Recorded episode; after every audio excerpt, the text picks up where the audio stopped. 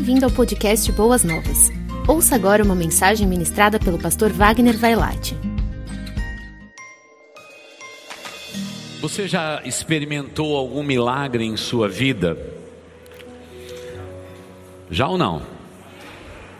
Todos nós, não é? De alguma forma, com alguma intensidade, já presenciamos e experimentamos milagres em nossa vida. A nossa conversão, por exemplo, é um milagre. É um milagre de Deus, um milagre poderoso de Deus. Mas quantos outros milagres temos testemunhado também nesse tempo de pandemia? Hoje, uma filha passou por mim depois do culto da manhã e pegou no meu braço e disse assim: Pastor, estamos indo buscar a mamãe no hospital. Ela recebeu alta. Que milagre, não é, irmãos? Que milagre maravilhoso. Deus tem cercado a nossa vida de milagres. Mas, querida igreja, parece que milagres, eles de fato pertencem a Deus. Eu sei que na face da terra, a ciência às vezes opera um milagre.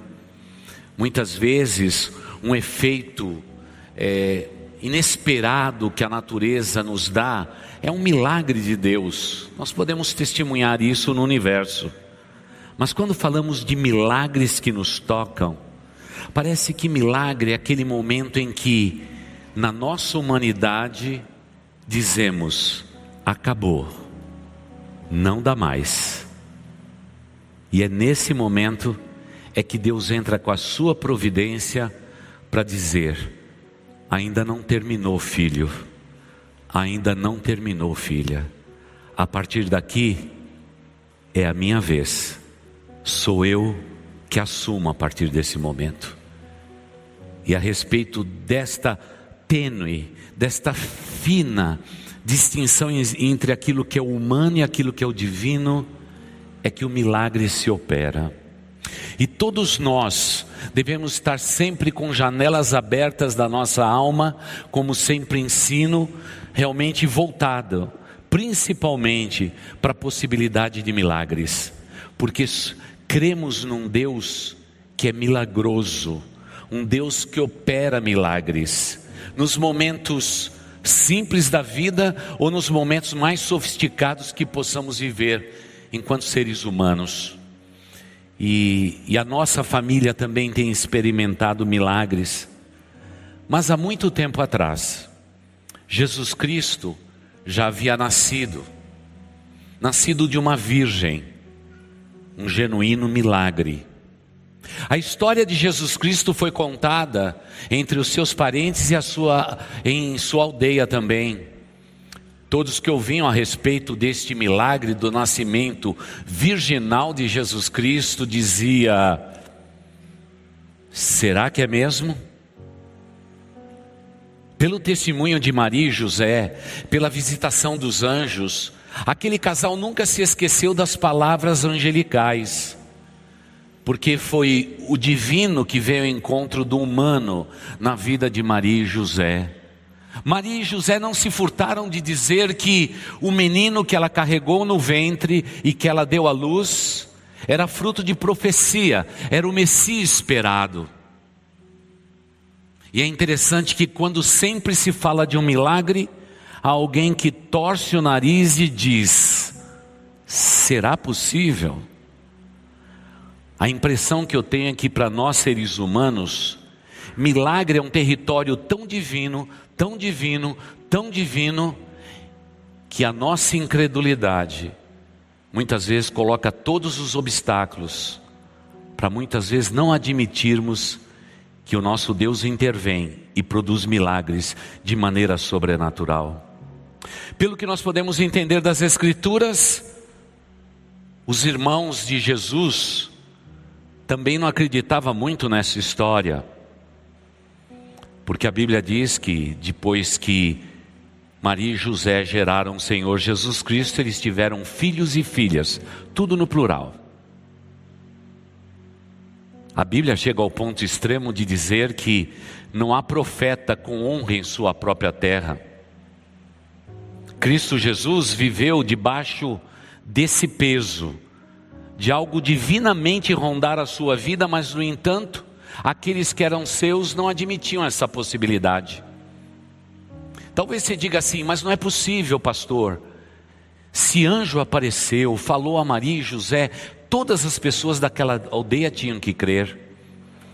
Jesus Cristo está há mais de dois mil anos fazendo milagres e hoje, nesse tempo de pandemia, nós temos pessoas que simplesmente dizem: é impossível Deus curar, é impossível Deus fazer milagre neste dia. E talvez você esteja aqui nesse auditório, mesmo crendo em Deus, vivendo na presença dEle, você talvez tenha dúvidas a respeito de milagres.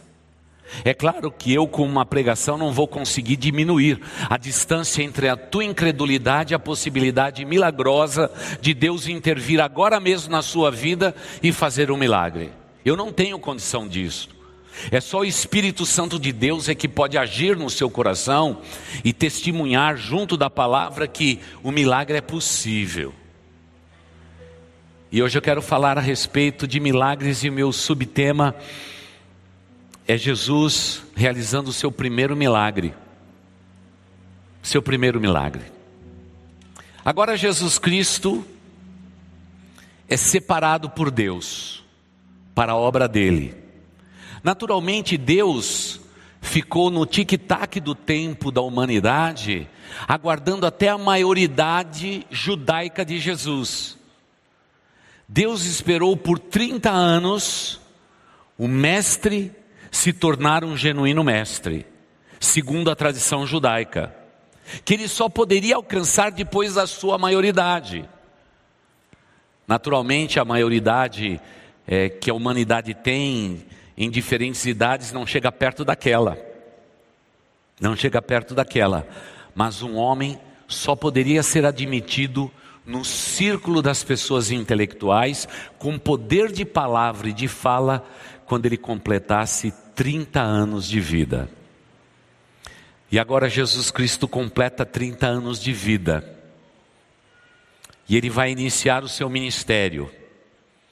Ele vai até a sua cidade, Nazaré, a cidade onde ele era conhecido como filho de José e de Maria.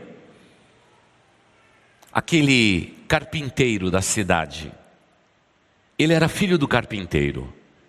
E como filho primogênito, ele tinha que assumir toda a responsabilidade do lar ao lado do seu pai. E agora é um sábado. Ele vai até a sua sinagoga. A sinagoga onde ele cresceu, onde ele frequentou, desde os 12 anos de idade. A igreja dele, a sinagoga dele, de Nazaré. E a palavra de Deus diz que quando Jesus chegou, sentou num lugar, já era maior de idade, já se sentou junto com os homens. No momento da leitura da palavra de Deus, o sacerdote, o líder espiritual daquela comunidade, naquele sábado, no sábado judeus, ele pega um pano, coloca sobre a sua cabeça, vai até no lugar comum da sinagoga, era um buraco encrustado na rocha, e de lá ele pega o livro sagrado. Ele se inclina diante do, do livro sagrado. Como os judeus até hoje, no muro da lamentação, com a Bíblia na mão, se inclina. E ele se inclinou por três vezes. Ele vai até o púlpito, abre o livro, o rolo da lei, e o rolo estava marcado exatamente naquele ponto que era a leitura sistemática que eles deviam fazer naquele sábado. Ele abre o rolo de um lado, abre o rolo de outro e deixa então a escritura em sua frente. E agora ele olha para o seu auditório e ele, como alguém que viveu naquele lugar, sabia a respeito daquele homem. Sim, Jesus, assim chamado, filho de Maria e José, ele se aproxima de Jesus e diz: Você pode ler as Escrituras para nós? Pare por um momento aí. Você já imaginou um homem convidando Deus para ler a Escritura de Deus? Esse é o momento. A Bíblia conta que Jesus Cristo foi até lá. Ele coloca sobre a sua cabeça a sua túnica. E agora começa a ler no texto escolhido tudo o que dizia a respeito da sua pessoa. E ele lê o texto com fidelidade. Ele descobre a sua cabeça e diz a todos que estavam ali: o milagre do Messias se cumpriu. Hoje, diante dos seus olhos, se cumpriu esse texto sagrado, como alguém que dizia: Eu sou o Messias esperado.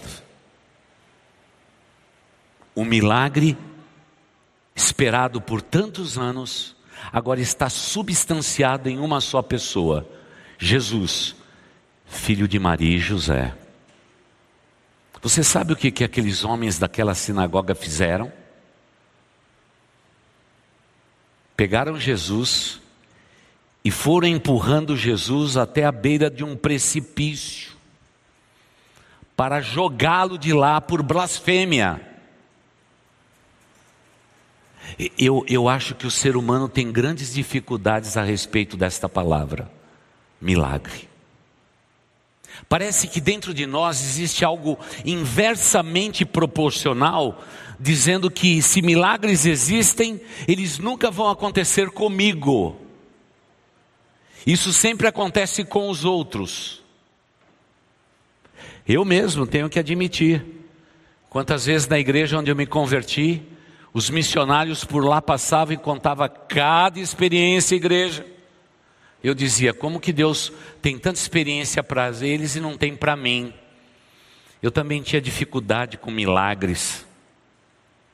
Então eu gostaria de perguntar se você realmente crê em milagres ou você é alguém que admite milagres. Há uma diferença brutal.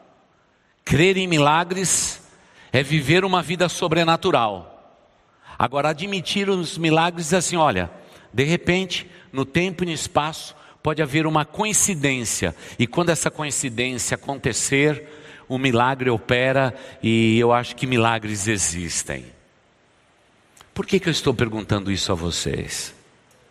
Porque, irmãos, façamos uma pausa a respeito do ministério da igreja local. Qual foi a, a época mais necessária das igrejas estarem com as suas portas abertas nesses últimos 120 anos. É agora. É agora. Os homens não acreditam em milagres. Os homens estão vivendo o momento mais dramático das suas vidas nesses últimos 120 anos filhos sem pais, pais sem filhos, maridos sem esposas, esposas sem esposos, famílias inteiras dilaceradas pela morte. Onde haverá esperança para esse povo todo? Se eu fechar essas portas. Quais serão as possibilidades de milagres de famílias que estão do lado de cá do vidro? De uma UTI, vendo o seu ente querido desfalecendo do outro lado. A esperança repousa sobre uma instituição, a Igreja de Cristo Jesus. A possibilidade dos milagres são muito mais manuseadas entre nós do que em toda a humanidade. Mas, no entanto, parece que esse sentimento meu e teu, de muitas vezes duvidar daquela, daquela linha tênue em que cruza a nossa humanidade a divindade, onde ali naquele ponto central, bem no meio, acontece o um milagre.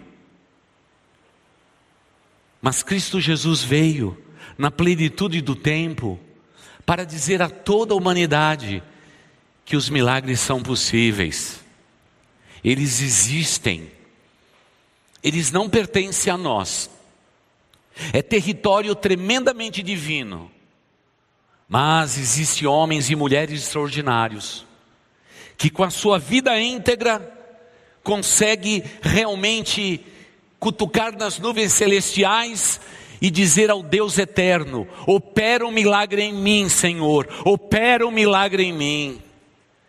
E de uma maneira que a gente não sabe explicar, o milagre acontece.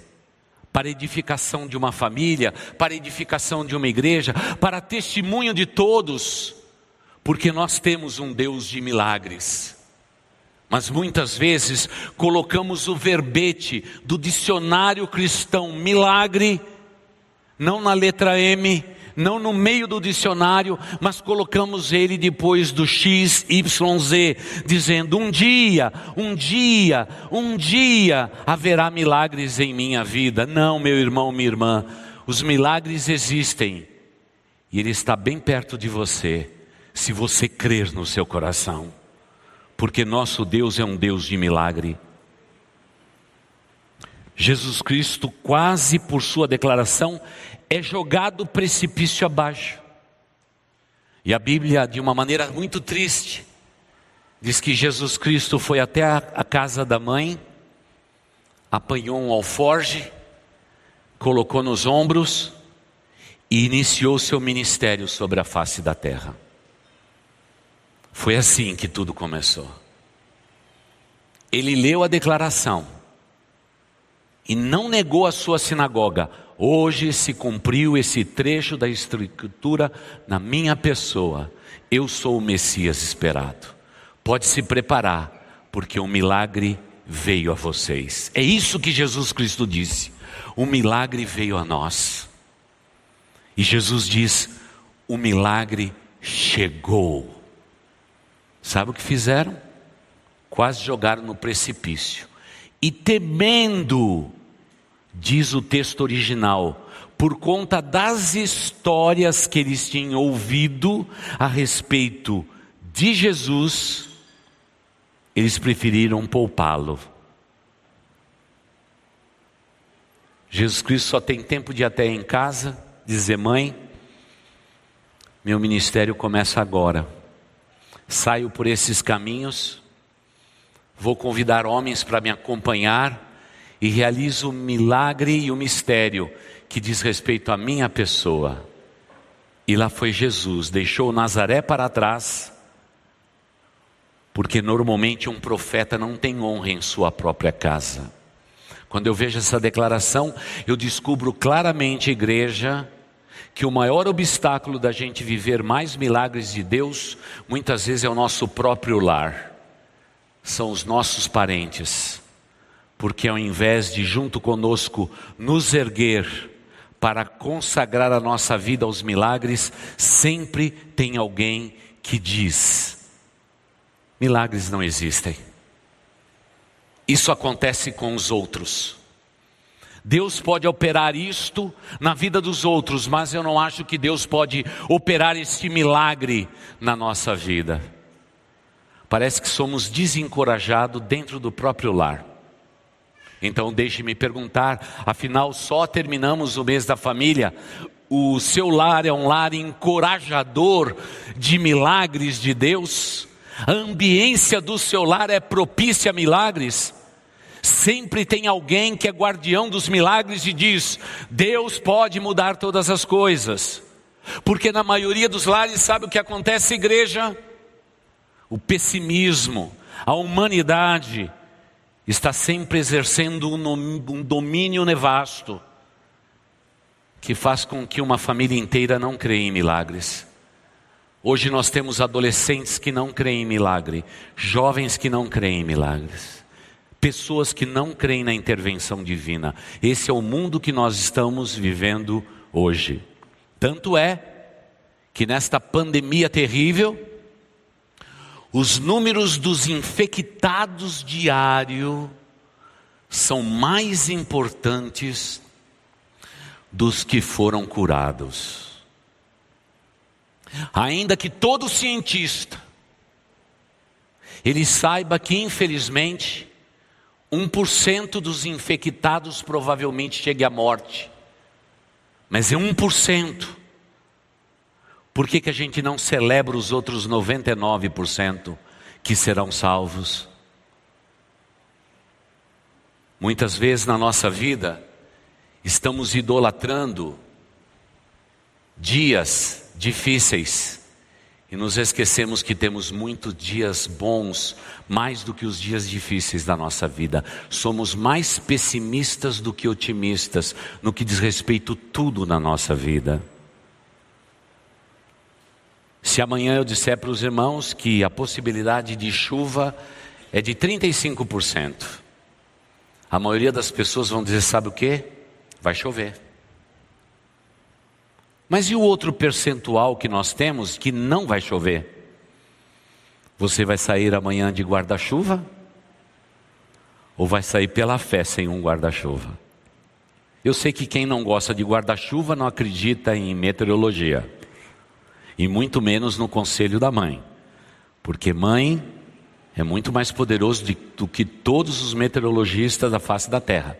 Quando ela diz, pega a blusa e pega guarda-chuva, pode perceber que vai cair chuva e vai fazer frio no meio do dia. Mãe, ah, essa boca santa. Agora Jesus Cristo inicia o seu ministério na face da terra.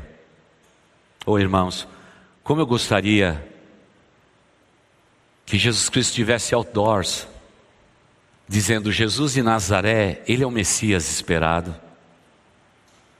Como eu gostaria que todos os líderes da sinagoga dissessem: O Messias chegou entre nós, um milagre nos alcançou, povo de Israel se regozije, montanhas batem, batam palmas, mares se agitem, porque o Messias chegou. Não. Parece que quando a humanidade recebe um milagre, o milagre tem que pegar um alforge, colocar no seu ombro e sair pelos caminhos empoeirados e de maneira sobrenatural natural, tocar na vida das pessoas que ele quis chamar. Que triste. O milagre veio, mas o que fazemos com milagres? Dizemos, Milagres são impossíveis. Isso nunca vai acontecer comigo. Eu não serei tocado desta forma. E lá vai Jesus pelos caminhos empoeirados. Claro que ele chamou alguns homens de maneira tocante. Um grupo de homens que Estavam lá tentando pescar durante toda a noite e não pescaram nada, e agora Jesus Cristo diz: lance a rede do lado direito do barco. Eu fico imaginando um homem como Pedro diz: Senhor, nós já tentamos a noite inteira e olha que nós somos bons nisso, e não pescamos nada. Aí ele suspirou fundo e falou: Tá bom, mestre, já que o senhor está pedindo, e vejo que tu és é mestre pelas tuas vestes, você tem algo a ensinar. Vamos lavar as redes e depois vamos chegar até a, a beira deste nosso mar. E quem sabe a gente possa ouvir alguma coisa que console o nosso coração, porque nada pescamos a noite inteira. E eles lançam as redes, irmãos, eles não lançaram a rede pela fé, Dias atrás eu vi um pregador dizendo que eles lançaram a rede pela fé. Irmãos, o maior bando de incrédulos é aqueles que Jesus escolheu para segui-lo. Tinha fé ali não. Pedro é o líder, ele disse: Vamos fazer como o mestre está sugerindo. E lançaram redes. Quando puxaram as redes, o milagre aconteceu. Eles estavam tão despreparados para esse milagre que a Bíblia diz que eles perderam grandes peixes. Diferente daquela última pesca. Quando ele diz: Vocês têm algum peixe aí? E eles disseram: Nada pescamos. Lance as suas redes do lado do barco. Aí alguém começou a dizer assim: eu acho que eu já vi esse filme. Eu acho que é Jesus. Eu acho que é Jesus. E agora eles lançam as redes e eles puxam a quantidade gigantesca de peixes, mas a Bíblia diz que nenhum peixe se perdeu. Sabe o que aconteceu com esses homens entre a primeira pesca e a segunda pesca? Eles cresceram, como Deus quer que você cresça, na sua fé, na sua convicção, na sua intimidade com Deus, nesse tempo que você tem andado com Deus. Aqueles homens andaram três anos com Jesus. Talvez você diga para mim hoje, pastor, eu já ando com Jesus há 25 E aí eu pergunto, você crê em milagres? E talvez você diga, pastor, eu creio em milagres na vida dos outros, porque na minha nunca um milagre aconteceu. Lance as redes. Você não vai fazer isto pela fé. Você vai fazer por pura obediência. E Deus será o Senhor da sua vida. Jesus chama um grupo de homens e diz: Eu vos farei pescadores de homens. E lá vai Jesus.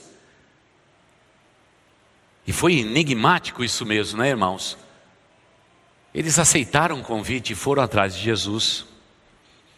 No calendário da família de Jesus havia um compromisso. Um parente de Jesus estava se casando. E agora a Bíblia diz que Maria foi convidada e Jesus também foi convidado e levou consigo doze. Eu sei que a irmã que está sentada aqui ficaria surpresa se andasse com Jesus. Jesus nunca estava sozinho e nunca chegava para comer na tua casa sozinho, trazia doze bocas juntas. Eu sei que toda mulher está preparada. Acabamos de cantar, Senhor, a mesa está preparada. Estava preparada porque Jesus estava sozinho, porque se ele tivesse com o seu bando, chegaria doze bocas para comer no caminho de Maús. Não era fácil.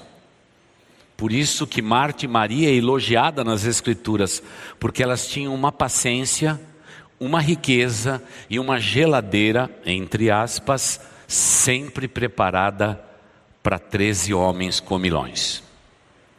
Tanto é que os judeus gostavam de falar de Jesus. Jesus é um comilão, porque onde vai, come. É a respeito disso que se fala de nós hoje, irmãos. Crente não bebe, mas come. É só hora de fechar um retiro espiritual em qualquer hotel do mundo que você negocia para baixo, a turma negocia para cima, porque diz: beber não bebe, mas come. Essa é a nossa tradição desde o tempo de Jesus. E agora, se você puder abrir comigo em João capítulo 2, versículos de 1 a 11, você vai descobrir junto conosco o que aconteceu naquele dia no primeiro milagre. João capítulo 2, os 11 primeiros versículos, que nos diz assim: No terceiro dia houve um casamento em Caná da Galileia. A mãe de Jesus estava ali. Jesus e os seus discípulos também. Havia sido convidados para o casamento, ambos os grupos, Maria, Jesus e os discípulos.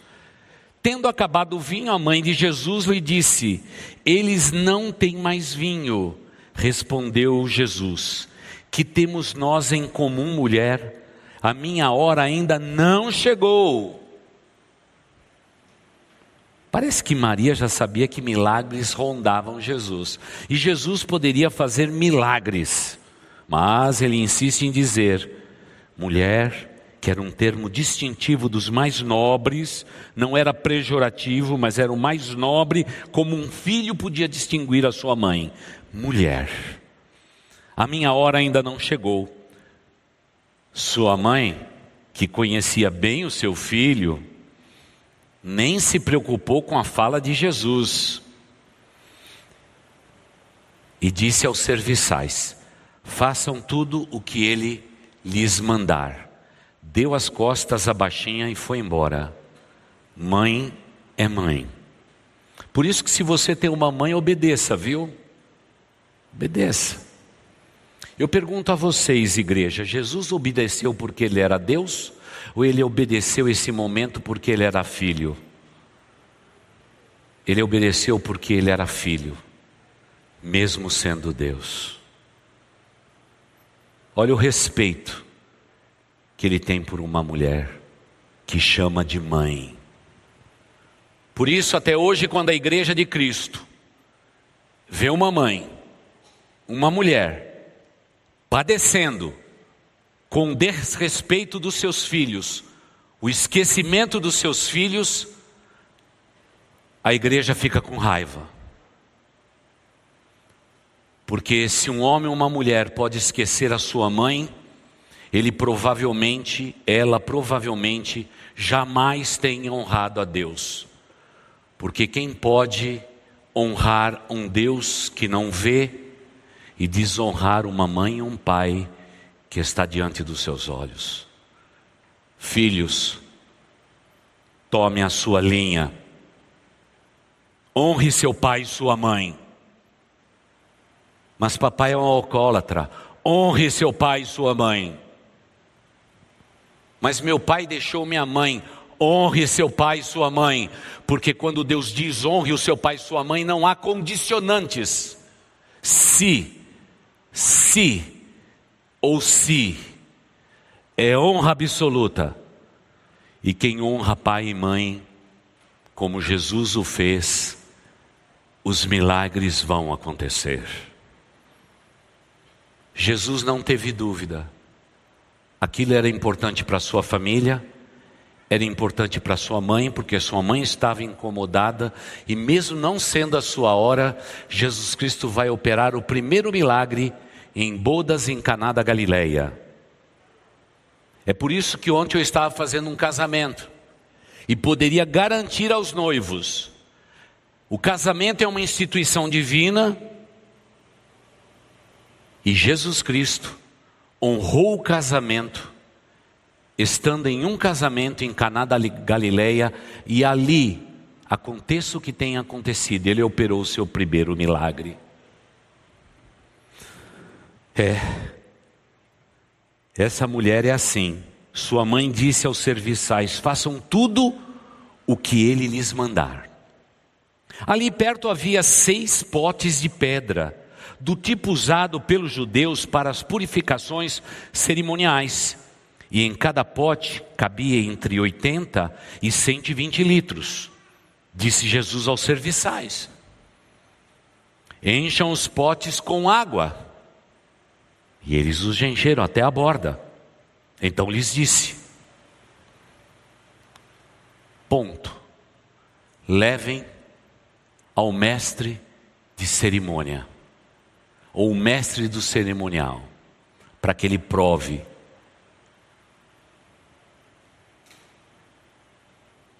Agora leve um pouco do vinho ao encarregado da festa.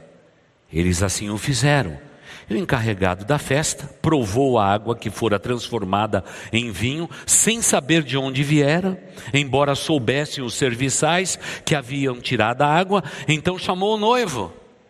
Porque quando um milagre acontece, todo mundo fica surpreso. E ele disse: Todos os noivos servem primeiro o melhor vinho e depois que os convidados já tenham bebido bastante, coloca-se o vinho inferior. Judeu é judeu, né, irmãos? Está sempre economizando. Mas você guardou o melhor até agora. E diz João: este sinal miraculoso em Caná da Galileia foi o primeiro que Jesus realizou. Revelou assim a sua glória, o seu poder. E os seus discípulos o que fizeram? Creram nele. Então eu quero perguntar a vocês: vocês creem que Jesus de Nazaré é o Messias esperado e na sua mão tem o poder do milagre, sim ou não, igreja? Temos que ter uma janela sempre aberta para o milagre, porque o nosso Deus é um Deus de milagre. Aquele que principiou os seus sinais em Caná da Galileia, ele continua sendo Deus, o Deus da nossa vida. Estamos diante de uma geração incrédula. Milagres precisam acontecer. Estamos diante de uma família. A maioria delas não crê em milagres, mas ainda tem Jesus como Senhor. Diante desse mundo submerso em uma pandemia, parece que a possibilidade dos milagres é um impossível. E muitos dizem: a ciência vai realizar.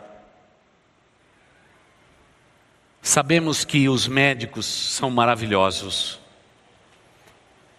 mas até os médicos que cuidam de mim diz assim, pastor, não existem protocolos sustentáveis para a Covid-19. E então eu digo a eles: cada vez que você me diz isto, eu continuo crendo nos milagres de Deus, nos milagres daqueles que não foram acometidos desta peste, dessa virose truculenta, daquela multidão de pessoas que, mesmo sendo contagiadas, estão vivas. Se vocês não têm protocolos sustentáveis, significa que Deus está fazendo milagres, mas tristemente, poucos são aqueles que na saída da UTI erguem uma placa não para dizer venci o Covid-19, mas para declarar: eu sou prova que milagres existem, milagres de Deus. Me preocupo também com a igreja, porque poucos estão falando de milagres hoje, mas os milagres estão acontecendo. Mas quando eu olho para Caná da Galileia, eu vejo o Messias estando num casamento. Deus honra o meu casamento e o seu casamento. Deus honra o casamento e casamento precisa ser celebrado. É triste ver o que a pandemia fez conosco. Casamentos adiados, casamentos feitos com um grupo pequeno de pessoas, enquanto que o certo seria uma grande celebração. Casamentos são cheios de detalhes, mas o detalhe de Deus para o seu casamento é longevidade. Se o seu casamento tem durado, é prova que os milagres existem. É óbvio que experimentar um casamento pode ser uma coisa boa ou pode ser uma coisa triste. Mas Deus espera que haja alegria, porque quando o vinho acaba, e o vinho que sempre simbolizou alegria, ele agora miraculosamente é restituído pelo Senhor da vida, para que a alegria continue dentro do casamento. Ele não queria saber se o mestre cerimônia sabia ou não. Pobre do noivo, foi o menos avisado, só ficou sabendo do milagre depois que voltou da lua de mel. Bom, naquele tempo não tinha lua de mel, mas seria mais ou menos isto. Quem trouxe o vinho de última hora foi Jesus. E para você, que talvez diga, pastor, meu casamento enfrenta crises horríveis hoje. Quem sabe o um milagre possa acontecer no seu casamento nesta noite. E aí eu vou dizer para você o seguinte: que o vinho novo é melhor. Eu não bebo nada alcoólico. Por tudo aquilo que eu pude ver na vida dos meus parentes, paternos e maternos, e a destruição que o álcool fez na vida deles, começando com um gole de cerveja e terminando em tantas brigas. Eu decidi na minha vida desde garoto que eu nunca provaria do álcool. É a minha decisão. Não entendo de vinho, mas segundo os estudiosos, os enólogos, eles dizem que o vinho envelhecido em determinados tonéis de madeiras especiais, guardado principalmente por um período longo, de 30 e 40 anos são os melhores vinhos da face da terra. Mas eu conheço um Deus que tudo que sai da mão dele é melhor do que os vinhos guardados por 20 anos, porque o vinho que sai das mãos de Jesus é melhor. E diante de Deus, diante das impossibilidades da tua vida e do teu casamento, lembre-se isto: se nesta noite, nesta ceia, você fizer um propósito de mudar e transformar o seu casamento, me permita dizer em primeira mão, baseado no milagre de Caná da Galileia, o vinho novo vai ser melhor do que o vinho antigo. Mas pastor, durante 20, 30 anos, tantas coisas difíceis aconteceram conosco. O vinho novo vai ser melhor. O vinho desta noite, dos novos propósitos, serão melhores e melhores para a glória do nosso Deus. Porque se você disser que seu casamento acabou, você não crê em milagres. É uma pena. Você tem andado tantos anos com o Senhor dos milagres e você nunca foi fruto ou experimentou de um milagre das mãos de Deus. Quem sabe nesta noite haja concertos para muitas famílias nesse lugar e por aqueles que nos assistem pela internet. Talvez vocês não estejam aqui no calor desse momento e esteja distanciados de cada um de nós. Deixa eu dizer para você também, meu irmão, o vinho dos novos propósitos são melhores, porque dentro deste vinho novo existe um elemento que todos os outros vinhos da face da terra nunca tiveram. Foi a adição da palavra de milagre do Messias esperado, rejeitados pelos seus, mas o Cristo de Deus, aquele, aquele que ainda hoje opera milagres. Ah, querida igreja, quanto mais perto andamos de Deus, mais contemplamos milagres. Quanto mais longe estivermos de Cristo, menos milagres veremos. Eu descubro sempre que aqueles que me dizem, pastor, eu nunca testemunhei um milagre, eu quase que de prontamente salto a boca para dizer: você não tem andado com Cristo. Porque se você abrir as Escrituras a cada dia, se você orar ao Deus eterno, Deus move a sua mão e realiza milagres, porque o nosso Deus é o mesmo, Ele não mudou. A minha temática é a dúvida e incredulidade. Quando eu olho para Deus, Ele é o Deus de milagres, e Ele continua fazendo isto hoje. Infelizmente, a humanidade admite que a ciência fez o milagre, mas quem faz sempre os milagres são o nosso Deus. Quem tem ouvidos para ouvir, ouça o que o Espírito diz à sua igreja. Você ouviu o podcast Boas Novas? Não se esqueça de seguir nosso canal para ouvir mais mensagens que edificarão a sua vida.